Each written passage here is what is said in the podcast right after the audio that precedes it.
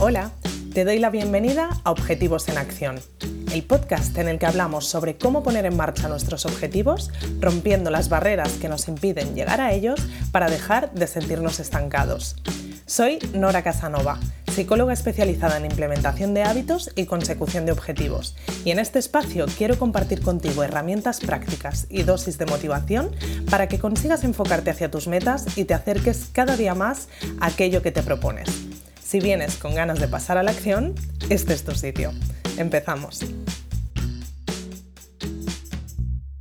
El otro día estaba respondiendo a las preguntas que me dejaron las suscriptoras del Club Blue con los que he colaborado creando un taller sobre hábitos y hubo una chica que me preguntaba qué hacer cuando ves que no tienes suficiente fuerza de voluntad para cumplir con un hábito que te has propuesto a pesar de sentir que sí que estás muy motivado para conseguirlo. Me pareció un planteamiento muy interesante y pensé que sería un buen tema para comentar en el podcast, así que vamos a, comentar este tema. Y es que pensé, si ya de por sí es frustrante la sensación de ir a por un objetivo y ver que no lo estamos consiguiendo, ¿no? Cuando además sentimos que tenemos la motivación a nuestro favor y que aún así eso no es suficiente, creo que es muchísimo más frustrante, ¿no? Porque tenemos presente que queremos con todas nuestras ganas conseguir eso, pero hay algo que nos lo impide, ¿no? O que, nos lo está dificultando. Entonces, una vez pensé esto, pensé, vale, es que aquí tenemos una concepción errónea de lo que es la motivación, ¿no? Lo primero que hay que tener en cuenta cuando nos pasa esto es que la motivación no es un único ingrediente necesario cuando hablamos del tema de ir a por nuestros objetivos. Es un ingrediente más dentro de un conjunto de cosas que tienen influencias sobre esto y que sí que nos ayuda, evidentemente, ¿no? Cuando estamos motivados tenemos eso a nuestro favor, pero no podemos asumir que estando motivados ya tenemos el éxito asegurado con ese objetivo. ¿no? Esto es muy importante tenerlo presente para no quedarnos con esa idea de si estoy motivado, todo tiene que ir rodado. ¿no? Como decíamos, probablemente será más fácil, pero no significa que tenga que ir rodado. Entonces, cuando nos encontremos en esta situación, podemos tener en cuenta tres pasos que nos ayuden a ver qué está fallando ahí y a ver dónde tenemos que poner el foco ¿no? para seguir adelante con ese objetivo sin quedarnos en esa frustración de, ostras, no entiendo qué pasa si yo estoy muy motivado, pero esto no tira hacia adelante. ¿no?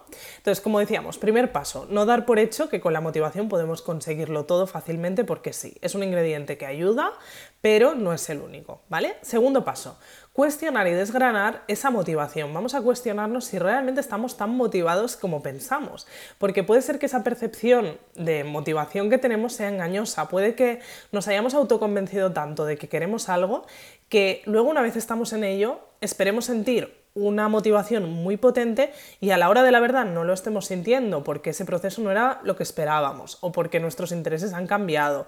Entonces estamos como metidos en esa inercia de estoy ya en el proceso que además me motiva un montón estar y vemos que no nos estamos sintiendo así. ¿no? Esto, por ejemplo, es muy común en el tema de la formación y en el tema laboral. Por ejemplo, nos enfocamos hacia un camino laboral concreto, ¿no? porque lo hemos tenido claro desde hace un montón de años, y cuando estamos metidos en ello vemos que no nos motiva lo suficiente, pero es algo que incluso nos cuesta de reconocer, ¿no? Porque vamos tanto con la inercia de esa motivación desde hace tiempo que no nos hemos parado a pensar si realmente nos sigue motivando o no. Así que no tengamos miedo a coger esa sensación de motivación y desgranarla un poco y cuestionarla, ¿no? A ver si realmente nos sentimos así o no, ¿no? Por otra parte, si una vez hemos descartado esto de la, de la, opción 2 y vemos que sí que realmente estamos motivados, pero que hay algo igualmente que nos está dificultando ir a por nuestro objetivo, vamos a analizar ¿Qué puede ser este algo? Bueno, antes que eso, vamos a reconocernos la ventaja de estar motivados, porque eso ya es mucho y no siempre es así, ¿no? Así que genial, tenemos esto a nuestro favor, vamos a alegrarnos por ello, en lugar de sentirnos frustrados por, al final, el resultado, ¿no? De no estoy consiguiendo esto a pesar de estar motivado. Pues vamos a alegrarnos de que tenemos esa motivación a nuestro favor y luego vamos a analizar qué puede estar fallando. Y voy a darte una pista que creo que puede ser muy clave de lo que suele ponernos traba en estos casos, y es el nivel de dificultad de ese hábito. Esto ya verás que puede venir marcado por muchas cosas como ahora veremos. De hecho, vamos a ver primero dos ejemplos, considerando que en estos dos ejemplos tenemos un nivel de motivación bastante elevado para ver qué cosas pueden fallar dentro de este nivel de dificultad. ¿Vale? Vamos a imaginarnos que estamos súper motivados para entrenar, nos hemos propuesto empezar a entrenar cinco días, partimos de cero, estamos ahí que llevamos un montón de tiempo sin entrenar y de repente nos proponemos entrenar cinco días a la semana haciendo clases dirigidas en un gimnasio al que nos hemos apuntado recientemente. Entonces, empezamos con este objetivo y vamos a ver qué dificultades podríamos encontrarnos en este caso. Pues bueno, primero, nos podríamos encontrar con que nos cueste adaptar el número de clases que nos hemos propuesto hacer a nuestro horario, ¿no? que encontremos una dificultad real de tiempo. Por otra parte, nos podríamos encontrar con la dificultad de que nuestro cuerpo no esté acostumbrado a este ritmo y se fatigue mucho, ¿no? y vayamos muy cansados de forma pues, que no nos compensa hacer estos cinco entrenos porque vamos agotados el resto de la semana.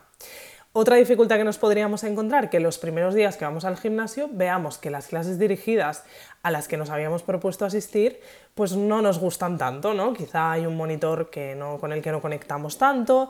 Em, el tema es que vemos que de cinco clases que, a las que queríamos ir, pues solo nos gustan dos, por ejemplo, ¿no? Y nuestra motivación respecto a eso baja un poquito.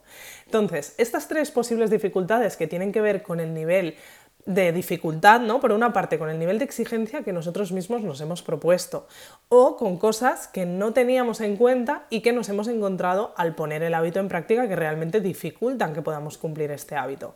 Pues esto hace que el objetivo sea más difícil de cumplir a pesar de tener un nivel de motivación muy alto por conseguirlo.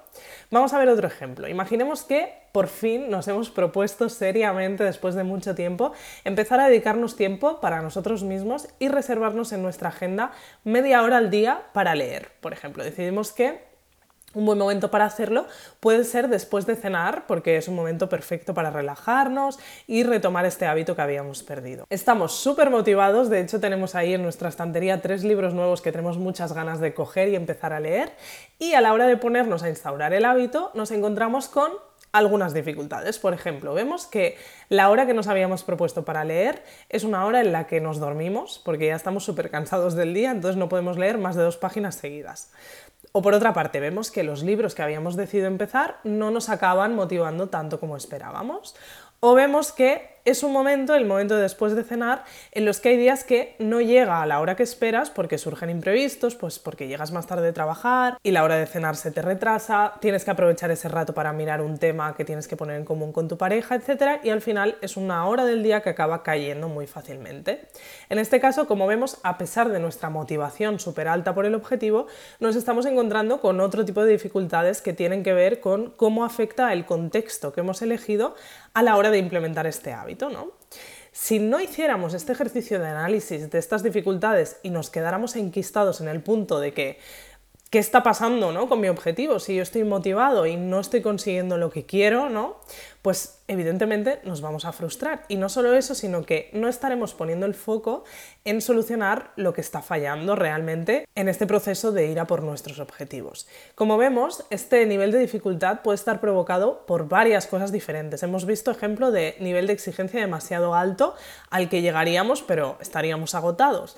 También hemos visto un ejemplo de nivel de dificultad real demasiado alto. A lo mejor es un nivel al que ahora mismo por nuestras capacidades pues no podemos llegar una dificultad simplemente por cumplir ese objetivo porque no hemos tenido en cuenta cosas que hasta que lo hemos puesto en práctica no hemos visto que no nos funcionan. ¿no?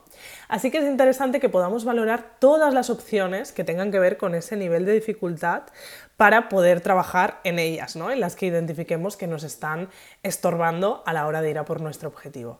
Bueno, espero que esta reflexión te ayude, por un lado, a no frustrarte cuando a pesar de que estés motivado veas que no estás consiguiendo lo que te propones y a que te lo tomes como un punto más de análisis y de trabajo que puedes tener en cuenta dentro de todo este proceso de ensayo-error del que siempre te hablo que es tan necesario cuando trabajamos en hábitos o en objetivos. Como ejercicio de la semana, como no, ya sabes, no me voy de aquí sin ponerte de deberes, te propongo que busques un ejemplo que estés viviendo o hayas vivido en algún momento con algún objetivo en el que te sintieras suficientemente motivado, pero por algún motivo no consiguieras implementar igualmente lo que te proponías. Haciendo este análisis, aunque sea de un objetivo pasado, podrás cogerle el truco a esta dinámica que te permitirá la próxima vez ir mucho más al grano hacia aquello que interesa trabajar cuando tengas dificultad al ir a por un objetivo. Así que te dejo con esto y nos vemos en el próximo episodio. Gracias por escuchar este episodio de Objetivos en Acción. Si quieres seguir trabajando en tus objetivos y sobre todo ponerte en marcha con ellos, te espero en noracasanova.com donde podrás suscribirte a Objetivos Comunes, la comunidad en la que trabajar en tus metas como nunca lo has hecho antes. Nos vemos en el próximo episodio.